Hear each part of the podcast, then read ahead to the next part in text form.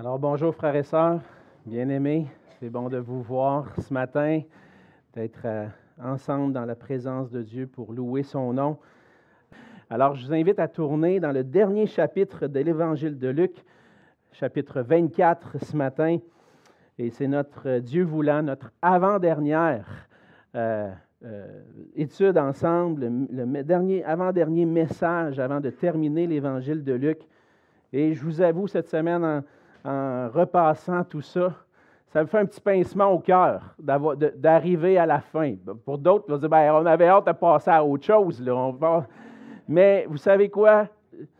Mon cœur a été béni d'entendre les paroles qui sortaient de la bouche de Jésus lui-même. Et à travers l'évangile de Luc, c'est ce qu'on entend. Même dans toutes les Écritures, c'est ce qu'on entend. On entend la parole de Dieu, la parole de Jésus-Christ, mais particulièrement les paroles qu'il a prononcées pendant qu'il était euh, sur la terre pendant sa vie, son ministère sur la terre. Et ce matin, on continue, on va entendre encore une fois les paroles de Jésus en lisant Luc 24, et je vais commencer à partir du verset 13 jusqu'au verset 35. La parole de Dieu dit ceci. Et voici ce même jour, deux disciples allaient à un village nommé Emmaüs, éloigné de Jérusalem de soixante stades. Ils s'entretenaient de tout ce qui s'était passé. Pendant qu'ils parlaient et discutaient, Jésus s'approcha et fit route avec eux. Mais leurs yeux étaient empêchés de le reconnaître. Il leur dit, De quoi vous entretenez-vous en marchant Et ils s'arrêtèrent, l'air attristé. L'un d'eux, nommé Cléopas, lui répondit, Es-tu le seul qui, séjournant à Jérusalem, ne sache pas ce qui y est arrivé ces jours-ci? Quoi? leur dit-il Et ils lui répondirent Ce qui est arrivé au sujet de Jésus de Nazareth, qui était un prophète puissant en œuvre et en parole devant Dieu et devant tout le peuple, et comment les principaux sacrificateurs et nos magistrats l'ont livré pour le faire condamner à mort et l'ont crucifié. Nous espérions que ce serait lui qui délivrerait Israël. Mais avec tout cela, Voici le troisième jour que ces choses se sont passées. Il est vrai que quelques femmes d'entre nous nous ont fort étonnés, s'étant rendues de grand matin au sépulcre et n'ayant pas trouvé son corps. Elles sont venues dire que des anges leur sont apparus et ont annoncé qu'il est vivant. Quelques-uns de ceux qui étaient avec nous sont allés au sépulcre et ils ont trouvé les choses comme les femmes l'avaient dit, mais lui, ils ne l'ont point vu. Alors Jésus leur dit, ô homme sans intelligence, et dont le cœur est lent à croire tout ce qu'ont dit les prophètes. Ne fallait-il pas que le Christ souffre ces choses et qu'il entre dans sa gloire? Et commençant par Moïse et par tous les prophètes, il leur expliqua dans toutes les Écritures ce qui le concernait. Lorsqu'ils furent près du village où ils allaient, il parut vouloir aller plus loin. Mais ils le pressèrent en disant, Reste avec nous, car le soir approche, le jour est sur son déclin. Et il entra pour rester avec eux. Pendant qu'ils étaient à table avec eux, il prit le pain, et après avoir rendu grâce, il le rompit et, le leur donna. Alors leurs yeux s'ouvrirent, et ils le reconnurent, mais il disparut de devant eux. Et ils se dirent l'un à l'autre, notre cœur ne brûlait-il pas au-dedans de nous lorsqu'il nous parlait en chemin et nous expliquait les Écritures? Se levant à l'heure même, ils retournèrent à Jérusalem et ils trouvèrent les onze et ceux qui étaient avec eux assemblés et disant, Le Seigneur est réellement ressuscité et il est apparu à Simon. Et ils racontèrent ce qui leur était arrivé en chemin et comment ils l'avaient reconnu au moment où il rompit le pain. On va se courber dans un mot de prière. Seigneur notre Dieu, c'est par ta grâce que nous sommes rassemblés ce matin. Et comme on l'a entendu, Seigneur, c'est une grâce qui n'est pas donnée à tous nos frères et sœurs dans le monde de pouvoir se réunir en toute liberté pour entendre ta parole.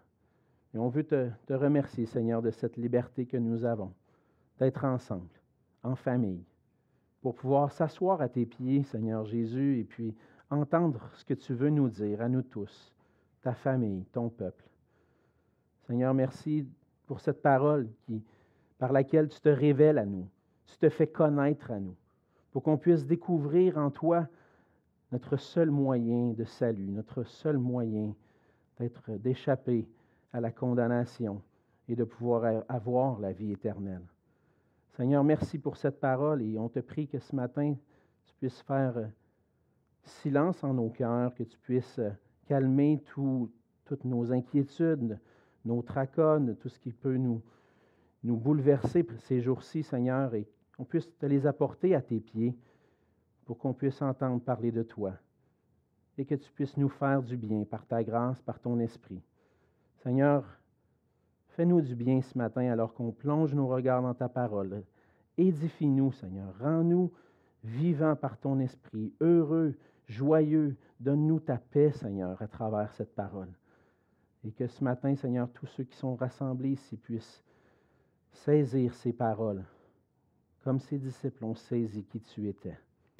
Et c'est de ma prière en ton précieux nom, Seigneur Jésus. Amen. Amen. Qui d'entre vous se souviennent du capitaine Bonhomme?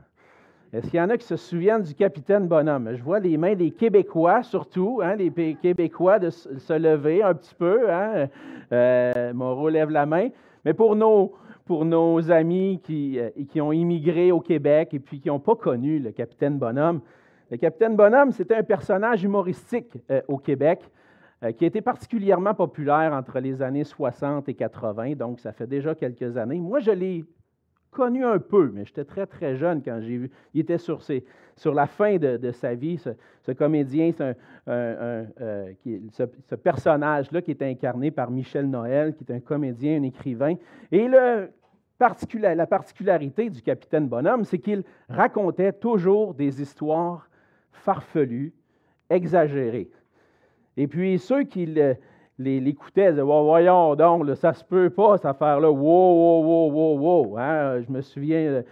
Je me souviens. J'ai écouté des petits clips sur YouTube cette semaine. Vous pouvez aller voir Capitaine Bonhomme si vous voulez. On a des, des petits clips disponibles. Mais à toutes les fois que les gens ne croyaient pas ce que le capitaine Bonhomme disait, il terminait son discours en disant les sceptiques seront confondus du, du, du. Hein? Vous êtes bon, vous êtes bon. Les sceptiques seront confondus. En fait, ceux qui écoutaient les histoires du capitaine Bonhomme avaient raison d'être sceptiques. Il racontait des histoires qui n'avaient aucun sens.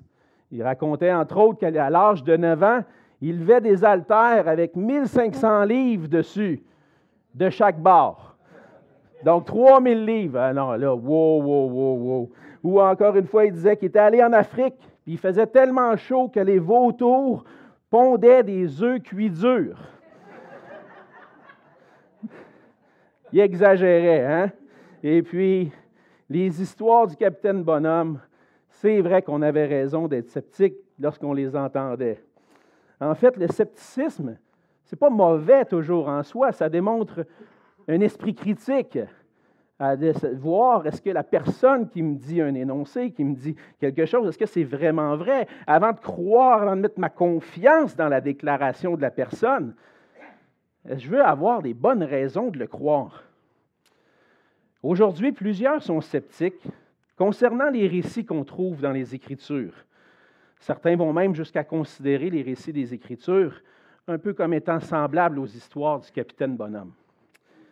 Mais il y a aussi un élément particulier où les gens aujourd'hui demeurent souvent sceptiques, puis qui souvent traités dans ce qu'on appelle la défense de la foi, l'apologétique, c'est la question des miracles. Est-ce que les miracles sont vrais? C'est difficile à prouver aujourd'hui des miracles. On ne peut pas s'en aller dans un laboratoire puis reproduire un miracle. C'est quelque chose d'extraordinaire qui arrive.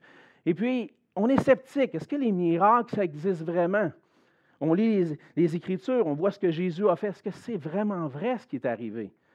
Mais parmi tous les miracles qui sont décrits dans les Écritures, le miracle de la résurrection de Jésus demeure probablement celui qui est le plus contesté.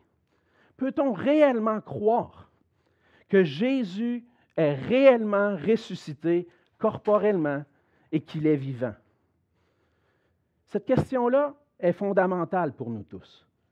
Si Jésus est réellement ressuscité, ça a une réelle incidence sur ma vie aujourd'hui. Si Jésus est réellement ressuscité, ça montre que ses enseignements, ce qu'il a enseigné, ce qu'il a accompli pour le salut de l'humanité, tout ça est vrai. Et comme croyant, on peut vivre parfois en disant, oui, oui, je crois que Jésus est ressuscité, mais en même temps vivre des doutes par rapport à la foi dans la résurrection, ou encore parfois vivre des doutes sur la réalité que Jésus est réellement vivant aujourd'hui. On a besoin pour ça de retourner à la parole de Dieu, pour saisir non seulement que Jésus est ressuscité, mais quelles sont les implications de cette vérité sur nos vies aujourd'hui? Si Jésus est réellement ressuscité, ça change tout aujourd'hui. Et dans le passage de ce matin, on retrouve le récit de la rencontre de Jésus avec deux de ses disciples. Après sa mort sur la croix, Jésus a été mis au tombeau et il y a quelques semaines, on, a vu le début euh, du, chapitre 24 de l'évangile de Luc avec notre frère Pierre Morin. Et on a vu que Jésus est ressuscité. Et puis des femmes sont allées au tombeau et ont trouvé le tombeau vide. Mais des anges leur sont apparus pour dire qu'il n'est pas ici. Il est ressuscité, comme il l'avait dit. Et si plusieurs sont sceptiques aujourd'hui par rapport au fait que Jésus était ressuscité, c'était aussi le cas de deux disciples en chemin vers Emmaüs. Les disciples n'étaient pas convaincus de ce que les femmes racontaient. Le scepticisme par rapport à la résurrection de Jésus était évident. Mais Jésus va aller à la rencontre de ces deux disciples-là et on voit à travers cette rencontre que leur scepticisme va faire place à la foi.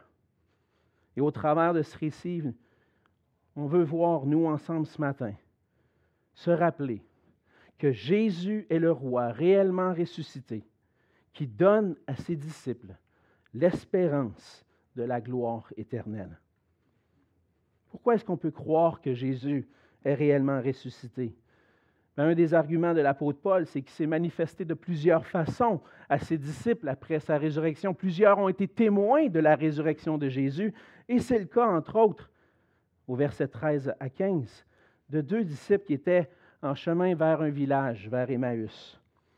Ces deux disciples-là se rendent vers Emmaüs, probablement qui, fort probablement qui était à Jérusalem pour la fête de Pâques qui venait de se dérouler.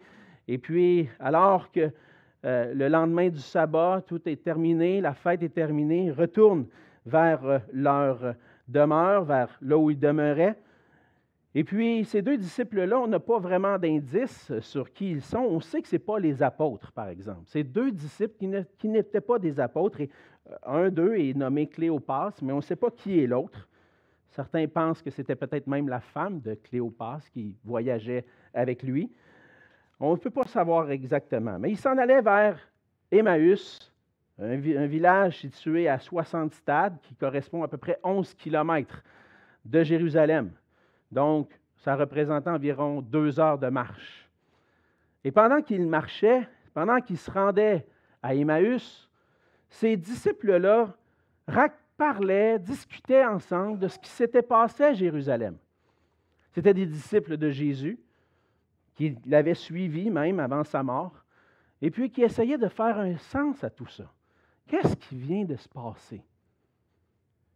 Certainement, ces deux disciples-là parlaient de comment Jésus a été arrêté, comment il a comparu devant Pilate et devant Hérode, qui a mené à son arrestation, qui a amené justement à sa condamnation, à sa crucifixion. Puis là, en plus, on a entendu ce matin qu'il serait ressuscité. Et ces deux disciples sont en chemin, ont un bon deux heures de route à faire ensemble, fait qu'ils jasent de tout ça. Essaie de comprendre tout ça. Pourquoi celui qu'on pensait être le Messie, pourquoi est-ce qu'il est mort crucifié? Des femmes ont dit qu'ils l'ont vu ressusciter, mais c'est-tu vraiment vrai ça? On voit dans le discours par la suite qu'ils ont un petit doute remettre en question, est-ce que les femmes ont réellement dit la vérité? Et puis ces disciples-là échangent, cherchent à comprendre, puis on peut se mettre dans leur peau, dire celui en qui on croyait, celui en qui on avait mis notre foi, on pensait que c'était le Messie, il est mort, il est crucifié. Puis là, qu'est-ce qui va nous arriver? Mais ces deux disciples-là vont faire une belle rencontre. Hein? Ils font la rencontre de Jésus lui-même. Mais même si Jésus vient à leur rencontre, eux, ils ne reconnaissent pas. Ils ne reconnaissent pas c'est qui qui est devant, eux. Probablement, comme le, le, verset le dit au verset 16, leurs yeux étaient empêchés de le reconnaître d'une manière divine, surnaturelle. On ne peut pas saisir exactement pourquoi. Ils n'étaient pas en mesure de reconnaître que c'était Jésus, le Jésus ressuscité, qui était devant eux. On pourrait donner toutes sortes de raisons, mais on n'a pas vraiment la raison pourquoi ils ne reconnaissaient pas Jésus. Simplement qu'ils étaient empêchés. Il y avait comme une forme d'aveuglement qui faisait qu'ils ne reconnaissaient pas que c'était Jésus qui était avec eux. Et Jésus va commencer à faire route, route avec eux, puis il va leur poser la question, verset 17, De quoi vous entretenez-vous en marchant? De quoi vous êtes en train de parler? On peut penser que Jésus probablement est sorti de Jérusalem par un autre chemin, puis à un moment donné, il les a rencontrés, il les écoute parler, il les rejoint, puis de quoi vous parlez? Et là, on voit la réaction des disciples, ils s'arrêtent. Ils regardent le gars. Voyons, là, tu arrives en ville, là. Hein? Tu n'es pas au courant de ce qui s'est passé en fin de semaine? C'est un peu comme si euh, vous étiez en train de discuter peut-être dans l'autobus avec euh, quelqu'un, puis vous parlez de la COVID. Ah, je vais aller chercher euh, mon Xème vaccin. Il y a une huitième vague. je ne sais pas s'ils vont redonner encore, on va être obligé de remettre des masques. Là, il y a quelqu'un à côté de toi qui dit De quoi tu parles Hey, tu arrives en ville, man. Sérieux, là, tu n'es pas au courant, là? Ça fait comme deux ans et demi, trois ans qu'on en parle à tous les jours aux nouvelles. Hein? C'est comme, c'est évident. Mais pour les disciples, c'est la même chose. Ce qui vient de se passer à Jérusalem, tout le monde est au courant de ça. Sauf celui qui vient et qui, qui semble ne pas savoir et qui se rejoint à eux. Et là, ils sont attristés. Tu n'es pas au courant de ça? Hey, tout le monde sait ça. Mais ils savent, ils ne reconnaissent pas Jésus. Et s'il y a quelqu'un qui sait très bien ce qui s'est passé à Jérusalem, c'est celui qui voyage avec eux. Parce que toute l'histoire qu'ils vont raconter puis qu'ils vont ramener, c'est l'histoire qui concerne Jésus. Puis je pense que Jésus aurait été mieux placé qu'eux pour raconter l'histoire. Mais il veut les entendre. Il les laisse parler. Mais tu n'es pas au courant? Vas-y, parle. Quoi? De quoi tu parles? Et là, ils se mettent à raconter ce qui s'est passé à Jésus. Ils se mettent à raconter l'histoire qu'on trouve en versets 19 à 25. Jésus de Nazareth, un prophète puissant en œuvre et en parole devant Dieu et devant les hommes. On a entendu ses enseignements. Il enseignait la parole de Dieu comme on n'a jamais entendu auparavant. Enseignait la parole de Dieu avec autorité faisait des miracles. Un prophète de Dieu, on était convaincu que c'était un prophète, on était même convaincu que c'était le Messie qui allait venir. Puis là, nos chefs religieux, nos magistrats, ils l'ont livré pour qu'il soit crucifié. Oh, on espérait qu'il allait délivrer Israël. On espérait qu'il amenait la délivrance politique d'Israël, qui est soumis à l'Empire romain depuis des années. On voulait, on pensait que ce serait notre roi qui allait nous donner la délivrance. Mais là, ça fait trois jours qu'il est mort. Bon, continue à raconter l'histoire. Il faut dire qu'il y a des femmes qui font partie de ses disciples. Pas sûr qu'on peut y croire, là. Mais ils nous ont dit qu'ils sont allés au tombeau et qu'il y avait eu une vision d'ange qui leur a dit qu'ils étaient vivants. Mais d'autres sont allés voir, d'autres qui étaient sceptiques un peu, sont allés voir, puis oui, le tombeau est vide, mais lui, ils ne l'ont pas vu. C'est quelqu'un qui a volé son corps? On ne sait pas trop ce qui s'est passé. Et là, les disciples ne savent pas trop quoi penser de tout ça. Et ils racontent tout ça à Jésus qui est là avec eux. Et là, on peut comprendre la réaction de Jésus au verset 25. Il leur dit, ô homme, sans intelligence. Hey, c'est tough. Hey, euh, vous n'êtes pas une lumière, vous autres, là, là matin. Vous me dites tout ça, là. Vous n'avez rien compris. Vous êtes des, hommes sans intelligence, dont le cœur est lent à croire tout ce qu'ont dit les prophètes. Votre cœur est lent à croire les Écritures.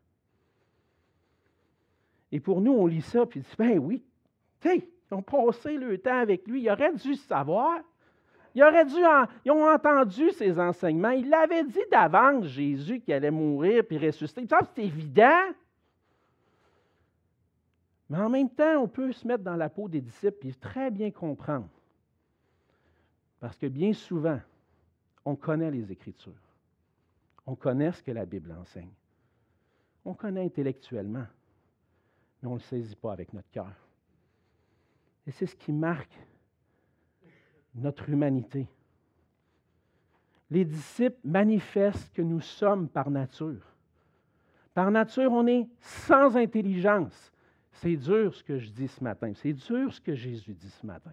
Écoutez, par nature, on est sans intelligence. En ce qui concerne le plan de Dieu révélé dans les Écritures pour le salut de l'humanité, on pense que ce qui va nous délivrer, c'est un nouveau gouvernement. Ah, ça va mal.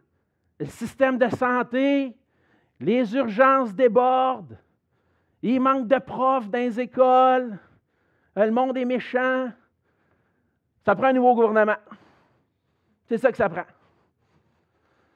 Et on essaie de toutes sortes de manières, soit par un nouveau gouvernement, soit par des nouvelles philosophies, des nouvelles façons de penser, soit en essayant de corriger notre comportement, de toutes sortes de manières de trouver des solutions à notre problème. On ne voit pas que dans les Écritures, là est la solution. On voit qu'il y a des choses qui ne marchent pas dans le monde. On voit que ça ne tourne pas rond mais on ne veut pas accepter les vérités qui sont dans les Écritures. Et l'apôtre Paul souligne le pourquoi de tout ça. Dans Éphésiens 4, au verset 18, il va parler des païens. Il dit, les païens ont l'intelligence obscurcie. Ils sont étrangers à la vie de Dieu à cause de l'ignorance qui est en eux, à cause de l'endurcissement de leur cœur. Lorsque Paul parle des païens, il parle particulièrement de ceux qui n'ont pas encore cru en Jésus-Christ, de ceux qui n'ont pas placé leur foi en Jésus-Christ, qui n'ont pas été régénérés pour saisir les Écritures. Par nature, on est aveugle. Par nature, on est sans intelligence parce qu'on a un cœur endurci. On ne veut pas reconnaître que les Écritures sont la parole de Dieu et notre livre d'instruction pour notre vie. Dans 2 Corinthiens 3, Paul va parler d'un voile qui est sur le cœur, qui empêche de saisir et de comprendre les Écritures. Par nature, on est aveuglé, on est lent à comprendre. Alors que les disciples sont avec Jésus, les disciples sont sceptiques, lents à comprendre et à croire ce que disent les Écritures, qu'est-ce que Jésus fait? Il rappelle les Écritures. Jésus va expliquer, deuxièmement, qu'il a accompli ce qui le concernait dans toutes les Écritures, les versets 25 à 27. 26 euh, à 27, si je peux dire.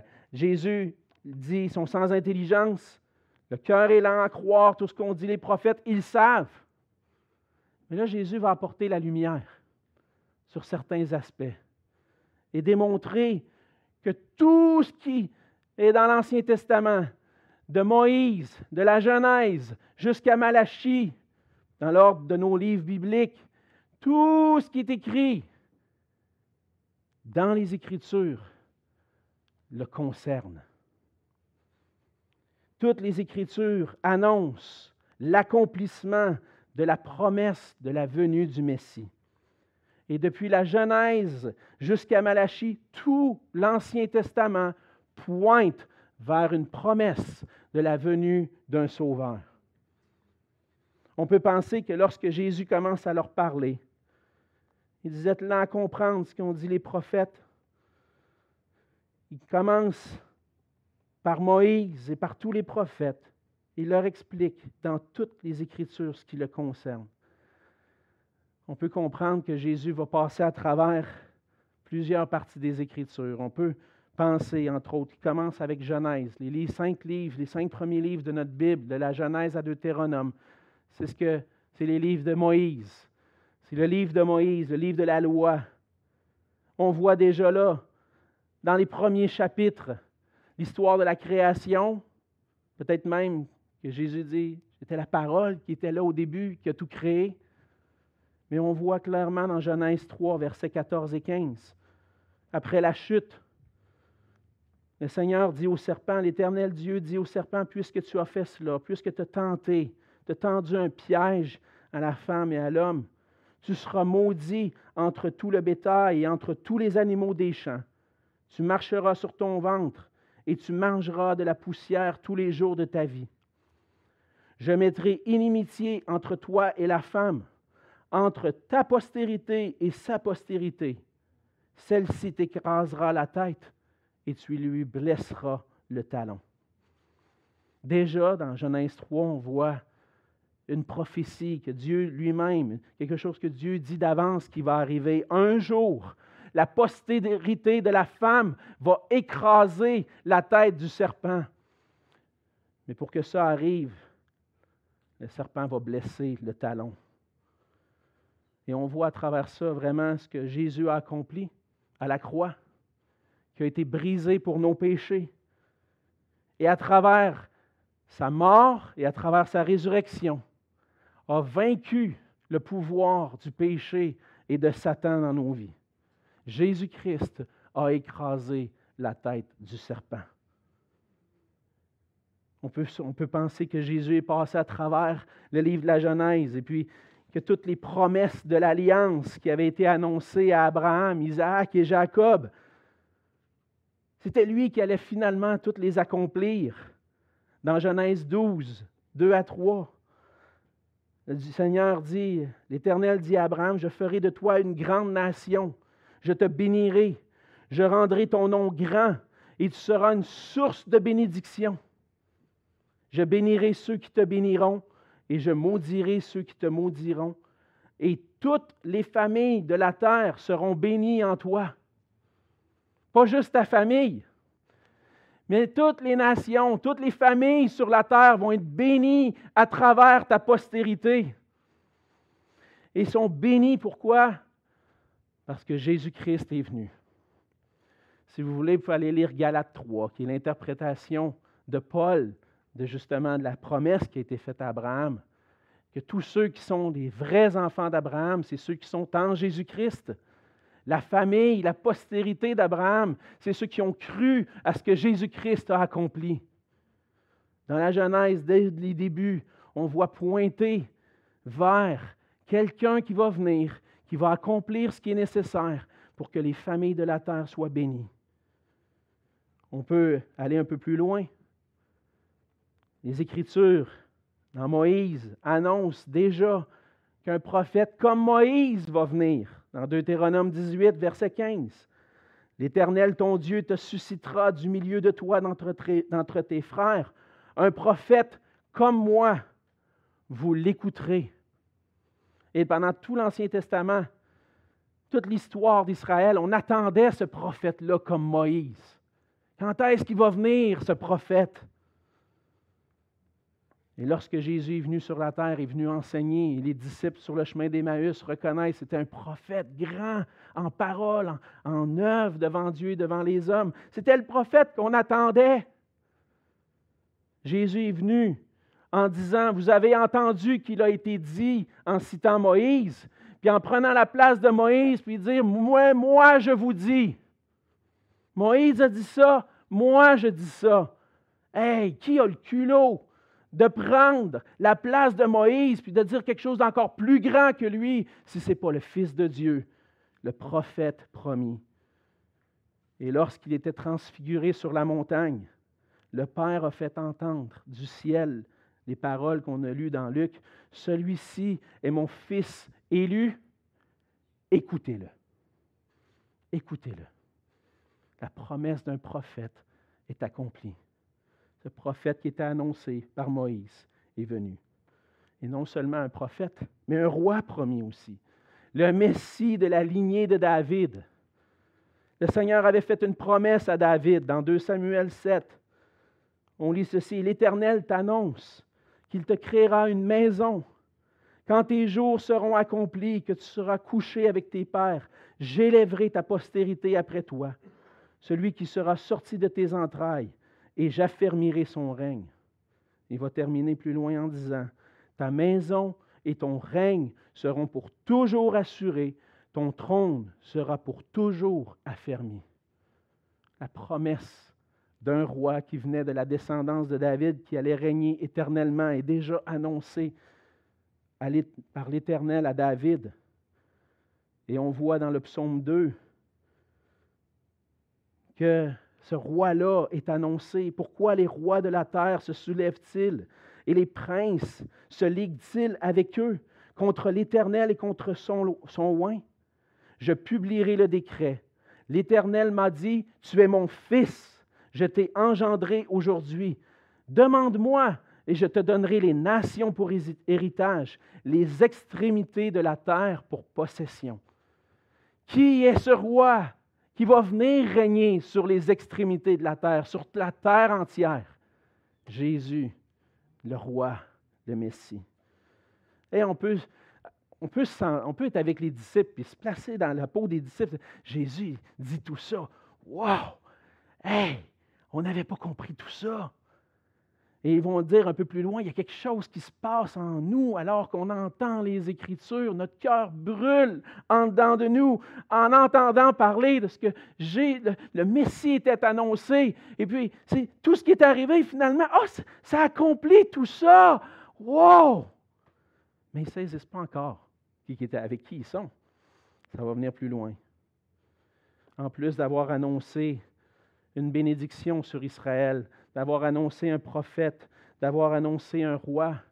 Les souffrances, la mort et la résurrection de Jésus ont été annoncées longtemps d'avance. Puis je pourrais citer d'autres passages. Daniel, je m'excuse, mais on va sauter quelques passages. Mais s'il y a un passage dans les Écritures qui nous parle des souffrances de Christ longtemps d'avance, c'est dans Ésaïe 52 et 53. Le serviteur de l'Éternel qui va être brisé par la souffrance, et comme le dit Ésaïe 53, 8, il a été enlevé par l'angoisse et par le châtiment.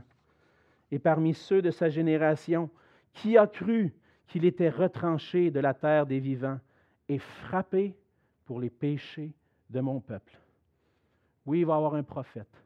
Oui, il va avoir un roi. Mais il va avoir un sauveur qui va venir mourir pour les péchés de mon peuple. Et ce sauveur-là, qui va être mis à mort, va être ressuscité. Comme le dit le psaume 16, il dit, Tu ne permettras pas que ton bien-aimé voie la corruption. Tu me feras connaître le sentier de la vie. Il y a d'abondantes joies devant ta face, des délices éternelles à ta droite. Dans le livre des Actes, l'apôtre Pierre, entre autres, et d'autres, ont utilisé ce passage-là pour rappeler puis souligner que la résurrection de Jésus était annoncée d'avance tu ne permettras pas que ton bien-aimé, ton fils bien-aimé en qui tu as mis toute ton affection, tu ne permettras pas qu'il voie la corruption, mais tu vas le ressusciter. La mort et la résurrection de Jésus-Christ étaient nécessaires pour notre salut. Si les Juifs attendaient un roi glorieux qui allait les délivrer du pouvoir de l'Empire romain, Dieu a envoyé un roi glorieux, mais qui est venu dans l'humilité, pour nous délivrer du plus grand ennemi, de l'ennemi de nos âmes, l'esclavage du péché et le pouvoir de Satan. Et c'est par la croix que c'est arrivé. Notre problème n'est pas seulement politique, social ou un comportement qu'on doit corriger. Notre problème, c'est un problème de cœur. Un cœur corrompu par le péché, tortueux, rebelle à Dieu on a besoin de quelqu'un pour nous délivrer de ce, cœur le tortueux, rebelle à Dieu. Et la mort et la résurrection de Jésus nous montrent que Jésus a accompli toutes les promesses de salut pour nous délivrer de ce cœur tortueux. Et en lisant les Écritures, on pourrait s'attarder là-dessus. On cherche, on veut chercher à comprendre le plan rédempteur de Dieu en Jésus-Christ. Certainement, lorsqu'on lit l'Ancien Testament, frères et sœurs, des fois, on, plonge dans des histoires un peu, des fois, j'ai de la difficulté à comprendre qu'est-ce qui se passe dans cette affaire-là. Puis là, on lit une histoire après l'autre, c'est où que le Seigneur veut en venir avec tout ça? Mais une des, des choses qu'on peut retenir, c'est que l'Ancien Testament pointait vers Christ. Mais l'Ancien Testament sert aussi à montrer notre propre cœur, à mettre en lumière. Et lorsque vous voyez les péchés des enfants d'Israël, qui avaient un cœur qui n'était pas tourné vers Dieu, mais tourné vers des idoles, ça manifeste notre cœur par nature. Et Jésus vient. Et c'est ce qu'on veut comprendre. On veut comprendre toutes les Écritures à la lumière de Jésus-Christ. Paul déclare qu'en Jésus-Christ, les promesses de Dieu sont accomplies.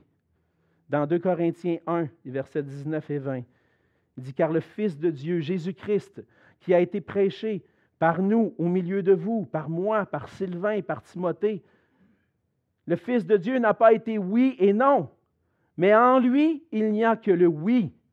Car pour ce qui concerne toutes les promesses de Dieu, c'est en lui qu'est le oui. C'est pourquoi l'Amen, encore l'Amen par lui est prononcé par nous à la gloire de Dieu. Tu veux savoir comment les promesses de Dieu se sont réalisées? Va lire ce que Dieu a fait pour toi en Jésus-Christ. Et la bonne nouvelle de Jésus-Christ est au centre de toutes les Écritures. On veut plonger nos regards dans la parole de Dieu et découvrir Jésus-Christ. C'est ce que les disciples sur le chemin d'Emmaüs ont découvert. Ont dit Waouh Toutes les Écritures qu'on connaît jusqu'à ce point-là, tout l'Ancien Testament pointait vers Jésus. Mais ça va prendre quelque chose de plus pour réellement réaliser, puis croire, puis passer du scepticisme à la foi qui dit Jésus est réellement ressuscité. Et c'est ce qu'on voit dans la fin du passage, dans le troisième point du message. Jésus est le roi qui est réellement ressuscité. Alors qu'il arrive à Emmaüs, Jésus veut, paraît, paraît vouloir aller plus loin. Mais les autres, ils disent Non, non, non, reste avec nous. Les paroles que tu nous enseignes, ce que tu nous dis, wow, c'est extraordinaire, nos, nos, cœurs brûlent, on veut en entendre encore plus de ça. Reste avec nous autres. On va souper ensemble, on va prendre un peu de pain, on va servir la coupe ensemble. On, continue de nous parler. C'est quelque chose d'extraordinaire. Et pendant qu'ils partagent le repas avec eux, Jésus va permettre quelque chose. Le Seigneur va permettre quelque chose. Après avoir rendu grâce au verset 30, on lit au verset 31, alors leurs yeux s'ouvrirent et ils le reconnurent. Mais il disparut de devant eux. Tu sais, là, hey, ça fait deux heures qu'on marche avec ce gars-là, puis on ne l'avait pas reconnu. Ah, Jésus est ressuscité, c'est vrai. Puis, oups, là, Jésus n'est plus là. Wow, là, ça doit être vrai, là, tout ça. Là. Il. Pourquoi il réalise que Jésus est réellement ressuscité? parce que leurs yeux s'ouvrirent. Les yeux de leur cœur. L'aveuglement dans lequel ils étaient plongés, dans lequel nous étions plongés, a disparu. Ils ont, ils ont vu, comme Paul le dit dans 2 Corinthiens 4, ils ont vu la gloire de Dieu briller sur la face de Christ. Jésus est réellement ressuscité. Alors, ils disent, Hey, Jésus est parti, là, mais là, toi, as-tu vécu ça, toi, pendant qu'il nous parlait sur le chemin? As-tu vécu ça, toi? Ton cœur brûlait. Hey, J'avais de l'émotion en dedans, là. Wow! Toutes les Écritures parlent de Jésus. Wow! C'est extraordinaire. là, on l'a vu. Oh! Lundi dernier, euh, j'ai eu le privilège d'aller au Centre Belle voir un match des Canadiens. Ceux qui ont suivi le match à la télévision lundi soir, je ne sais pas s'il y a des femmes de hockey, peut-être un peu, hein? C'était un match un peu spécial lundi. On jouait contre les Pingouins de Pittsburgh. Puis, euh, après deux périodes, le Canadien perdait 2-0. Mais euh, j'étais avec Émile, mon garçon, puis on avait déjà eu cette expérience-là. En 2015, on vivait à Louisville, au Kentucky, puis on avait été voir un match à Columbus contre les Blue Jackets. Puis après deux périodes, le Canadien perdait 2-0. Et puis le Canadien avait gagné 3 2 contre les Blue Jackets. Et là, on était là après la deuxième période. J'étais avec Émile. Hey, 2-0. La première fois qu'il allait au Centre Bell. J'espère que tu vas te lever. Hey, ça serait le fun que ça se passe pareil comme à Columbus. T'en souviens-tu, Émile? Tu avais 7-8 ans. Oui, oui, oui, oui, ça serait le fun. Et puis là, pendant la troisième période, Nick Suzuki marque le premier but. Il reste deux minutes à la troisième, c'est 2 à 1. Là, Martin Saint-Louis enlève le gardien. Hé, mon ami, deux minutes et demie, wow, tu prends un risque. Puis là, Cole Caulfield compte un deuxième but. Hey, vous pouvez vous imaginer l'émotion qu'il y avait au centre Bell, hein? On était fourrettes, là. Olé, olé, olé, olé! Olé, olé! Puis là, ça s'en va en prolongation, cette affaire-là. Hey, des jeux à 3 contre 3, mon ami, ça. le cœur vous était là, là. Ah ouais, ah ouais, let's go. Puis finalement, qui a marqué le but? Monahan, hein? Le troisième but, Canadien contre le troisième but. Hey, là, malade mental. Là, là, on est debout, on crie. Ouais! Wouh! Hey, là, là, puis là, on était là, le gars en arrière de nous autres nous ramasse, il nous embrasse. Là, c'était comme, c'était comme, ouais! Nos cœurs brûlaient. Mais est-ce que vos cœurs brûlent de la même façon lorsque vous ouvrez les Écritures puis que vous contemplez la gloire de Dieu sur la face de Christ? Est-ce que vous vivez cette joie-là d'appartenir à un Sauveur glorieux qui a remporté bien plus qu'un match en saison régulière, qui a remporté la victoire définitive, celle qu'on avait besoin dans nos vies sur le péché, la mort et Satan? Que vos cœurs brûlent. C'est ce que le Seigneur veut pour nous.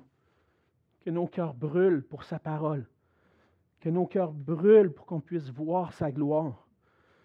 Parce que oui, Jésus est réellement ressuscité. Et les sceptiques ont été confondus. Du, du, du, du. Oui, c'est bon, vous suivez bien. c'est sûr et certain. C'est ce qu'on lit au verset 34. Le Seigneur est réellement ressuscité.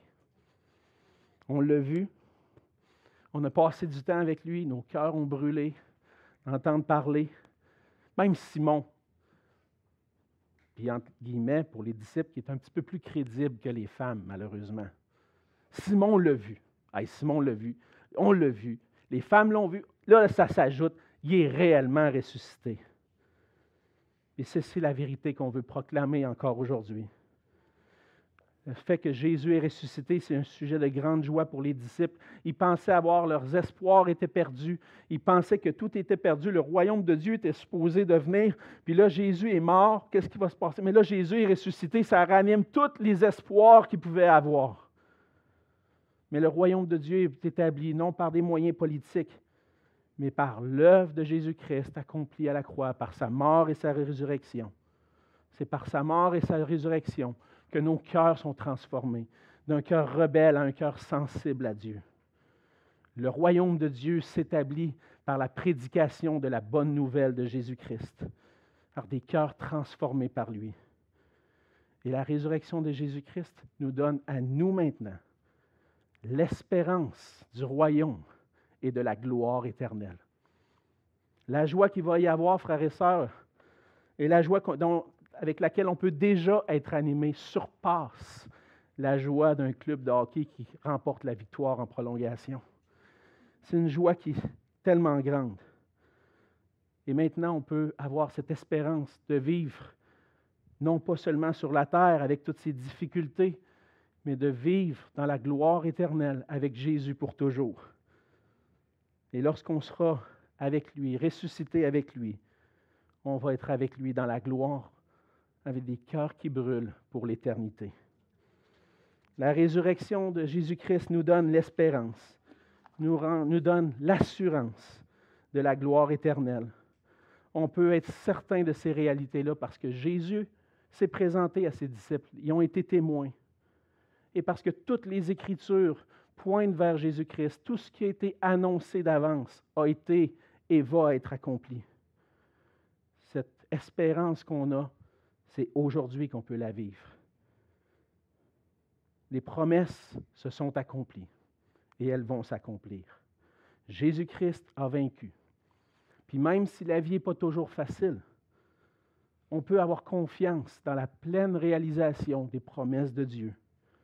Paul va terminer dans 1 Corinthiens 15 au verset 58, après avoir élaboré sur la résurrection, et dit ainsi, mes frères bien-aimés, mes sœurs bien-aimées, soyez fermes, inébranlables, travaillant de mieux en mieux à l'œuvre du Seigneur, sachant que votre travail ne sera pas vain dans le Seigneur. Votre travail n'est pas vain parce que Jésus est ressuscité. Il est réellement ressuscité. Où est ta foi présentement dans la résurrection de Jésus? Es-tu encore sceptique par rapport au récit biblique? Oserais-tu, si c'est le cas, demander au Seigneur qui te le révèle, qui enlève le voile, l'aveuglement qui est sur ton cœur pour que toi aussi ton cœur puisse brûler? Si tu ne crois pas au récit biblique, oserais-tu dire, Dieu, si tu existes, montre-moi que ça c'est vrai. Montre-moi la vérité qui est dans ce récit-là. Et pour toi, peut-être que tu crois à la mort, à la résurrection. Est-ce que ton cœur est dans la joie? Est-ce que ton cœur brûle pour lui? Frères et sœurs, on peut faire confiance à la parole de Dieu parce que Jésus est ressuscité, il est vivant. Puis il est avec nous aujourd'hui, tous les jours, jusqu'à la fin du monde. C'est ma prière, que nos cœurs puissent brûler pour la parole, pour notre Seigneur, et que nos cœurs puissent se réjouir pleinement et trouver l'espérance, notre espérance de chaque jour en Jésus seul. Prions. Oui, Seigneur notre Dieu, merci pour ta parole. Oui, Seigneur, par ton esprit, tu peux permettre que nos cœurs puissent brûler, d'entendre tout ce que tu as accompli. Et Seigneur, c'est un, un feu qui est dans notre cœur, qu'on veut pas être timide, mais qu'on veut proclamer. On veut proclamer que tu es vivant, Seigneur Jésus, que tu es le roi des rois, le Seigneur des seigneurs. Aide-nous chaque jour, Seigneur, à nous rappeler ces vérités, à les vivre, à se confier en toi parce que tu es un sauveur qui est vivant. Aide-nous, Seigneur, à prendre position pour toi, à briller pour toi. Et permets pas, Seigneur, que nos cœurs puissent se refroidir par rapport à toi, par rapport à ta parole. Seigneur, je veux te demander pardon pour tous ces moments dans ma vie, pour ces, périodes où parfois mon cœur n'était pas attiré par ta parole, où mon cœur s'était refroidi. Mais je réalise, Seigneur, que c'est c'est par toi que je peux avoir un cœur brûlant. Aide-moi, Seigneur, par ton esprit, à brûler d'amour et de joie pour toi. Aide-nous, Seigneur, ensemble, à vivre cette joie, à être brûlant d'amour pour toi. Et c'est en Jésus que je te prie. Amen.